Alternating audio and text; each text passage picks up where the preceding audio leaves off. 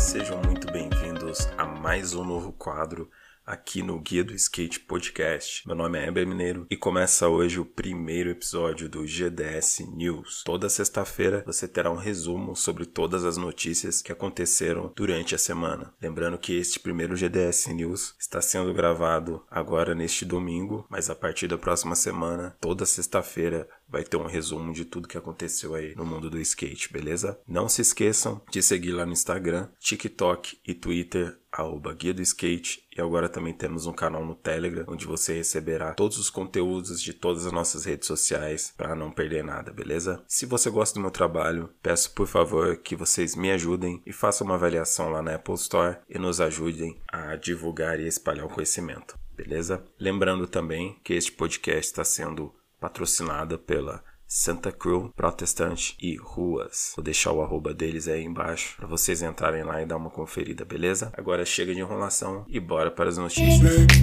Acaba de sair uma collab de peso e é da Vans, junto com a Shake Jant. Não sei se vocês já ouviram falar da Shake Jant. A Vans dispensa apresentações, né? Mas eles são a união de alguns skatistas da Baker e da Death Wish. É uma marca que veio de uma crew o slogan deles é By the Homes for the Homes, ou seja, pelos manos para os manos. E é considerado parte do time quem já adquire algum dos seus produtos. E nessa nova collab está sendo inspirado no Kaider Sila, Dustin Dolin, Howland Zurilla e Kelly Walker. A segunda notícia do mês, do mês passado, aliás, mas eu creio que muitos ainda não sabem, é que a marca de grife francesa de luxo, Louis Vuitton, acabou de entrar para o mundo do skate e Lucien Clark será o primeiro skatista profissional a ter um model lançado pela marca. Eu sinceramente fiquei de cara e jamais iria imaginar que um dia eles entrariam para o mundo do skate. Porém, imagino que, né, assim como qualquer outro esporte aí que tem visibilidade e devido à entrada das Olimpíadas, acredito que fez aí os caras dar uma despertada e olhar para o lado do skate também. Acredito que é ponto positivo, né, que mostra que o skate está ganhando espaço. E tem mais uma collab de peso aí. E dessa vez a Vans novamente, porém agora é com a Supreme. Essa collab é do modelo Old School e o Half Cab que também é um outro modelo aí clássico da Vans.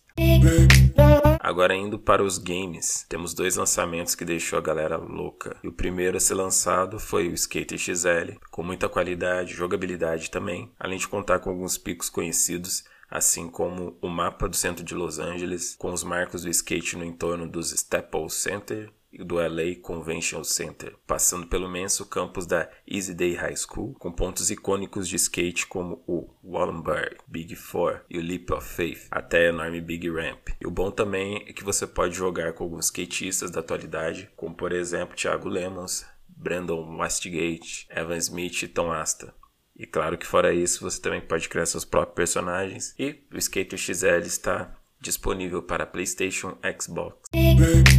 Outro game que acredito que tenha sido o mais aguardado, que é o remake do Tony Hawk Pro Skater 1 e 2, que vem com muitas novidades, sem contar na qualidade de vídeo, jogabilidade, também conta com além dos skatistas lendários todos vocês já devem imaginar quem são, que sempre fizeram parte do jogo. Agora conta também com alguns da nova geração. E eles são Liz Armanto, Léo Baker, Wiley Rock, Nigel Ruston, Teshwan Jones, Aori Nishimura e Shane O'Neill. E uma das coisas que eu, como fã de Charlie Brown Jr., não poderia deixar de falar é que enfim conseguimos. O que aconteceu é que houve uma enorme mobilização e eu mesmo já assinei coloquei o link para incluírem pelo menos uma música do Charlie Brown Jr. no jogo e a mobilização foi tão grande que o próprio Bob Byrne ligou para o Tony Hawk para pedir que ele colocasse, já que o Chorão era seu amigo e também muito fã da franquia. E finalmente saiu o trailer oficial e com a música Confisco, que conta a história do Chorão e os seus perrengues aí para chegar onde ele chegou. É notícia que não acaba mais, porém todas muito boas.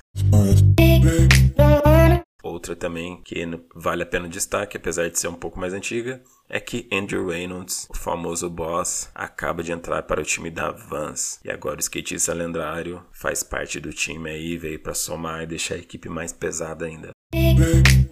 Vamos de mais uma collab de peso. E dessa vez é da Nike com a FTC, que é uma skate shop lendária de São Francisco, Califórnia. E dessa parceria nasceu The Grateful Dead Orange Bird Dunks. Eu ia falar Drunks mas é Dunks. E vale a pena dar uma conferida. E eu, pelo menos, achei bem louco. Aí tem umas fotos da Elisa Steamer usando ele, outros skatistas também. Vale a pena, mano. Ficou uma pegada da hora.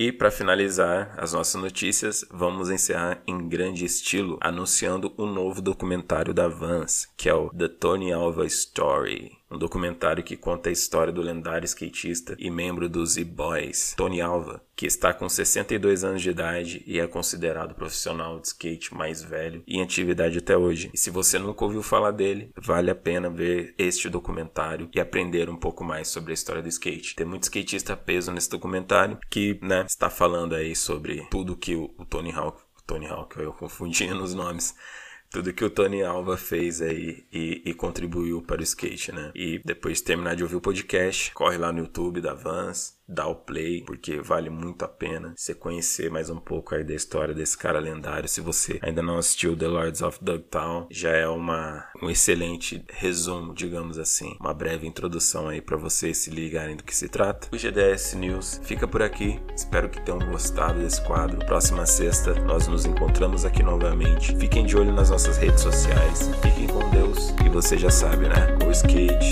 logo